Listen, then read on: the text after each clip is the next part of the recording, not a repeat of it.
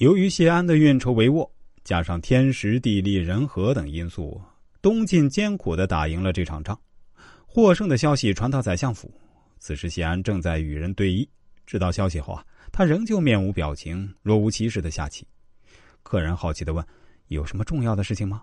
谢安却回答说：“也没什么大事情，不过是我们刚刚打了一场胜仗罢了。”在外人面前，即使天大的喜事，谢安也仍旧若无其事。直到客人走后，谢安回到屋内，一不小心碰到门槛儿，把脚下的木旗都给撞断了。谢安也没有发觉，他硬是把这份胜利的喜悦压在心里。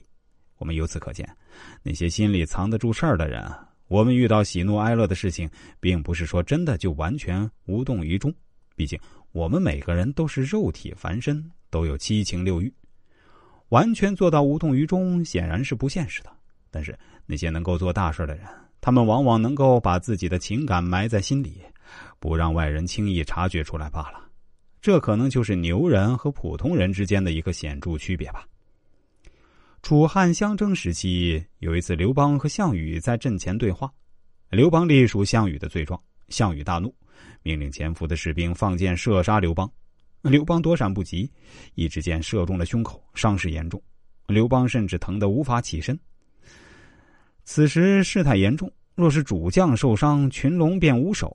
万一楚军乘胜追击，那么汉军就会溃败了。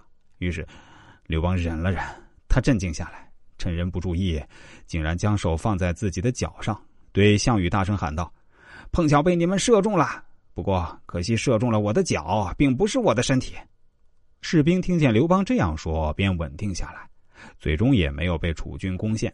因此，能够做到喜怒不形于色，才是领导者重要的手段。当组织内部遭遇困难时，如果领导者露出不安的表情或慌乱的态度，便会影响到全体员工。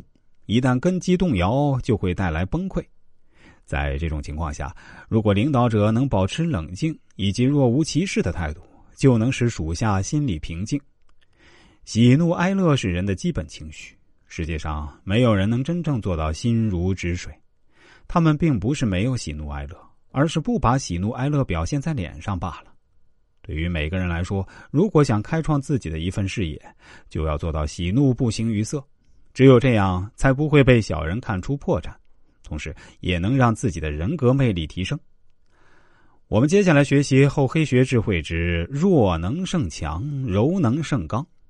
生活中常常需要适度示弱，这是一种处事的人生智慧。在生活中常常会遇到很多矛盾，尽管这些事情啊并不涉及到大是大非，就像朋友之间的争吵、夫妻之间的矛盾、父母和孩子的代沟等等。如果我们只是一味的逞强，不知道在恰当的时候示弱，就会在人生中失去很多东西。如果大家对这方面的知识感兴趣，想了解更多这方面的内容，可以关注一下我的公众号“周易面相大叔”，其中的“叔”是叔叔阿姨的“叔”啊。这个蓝色背景太极头像的公众号，千万不要加错了。另外，我的新浪微博也是叫“周易面相大叔”，也是蓝色背景的太极头像。